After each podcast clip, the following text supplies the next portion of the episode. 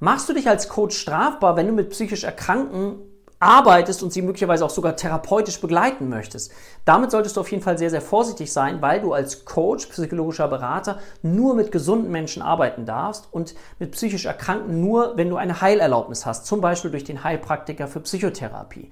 Wie diffizil das Ganze ist und ist ja mal so die Frage, bis wohin geht Coaching, wo fängt Psychotherapie an, möchte ich dir anhand eines Beispiels kurz erläutern. Stell dir vor, du siehst irgendwo mal so ein Schild, da steht Raucherentwöhnung mit Hypnose-Coaching. Dann solltest du sehr vorsichtig sein, weil Rauchen ist eine psychische Erkrankung im Klassifikationssystem ICD-10 verortet und Hypnose ein invasives Verfahren. Also da solltest du definitiv eine Therapieerlaubnis haben.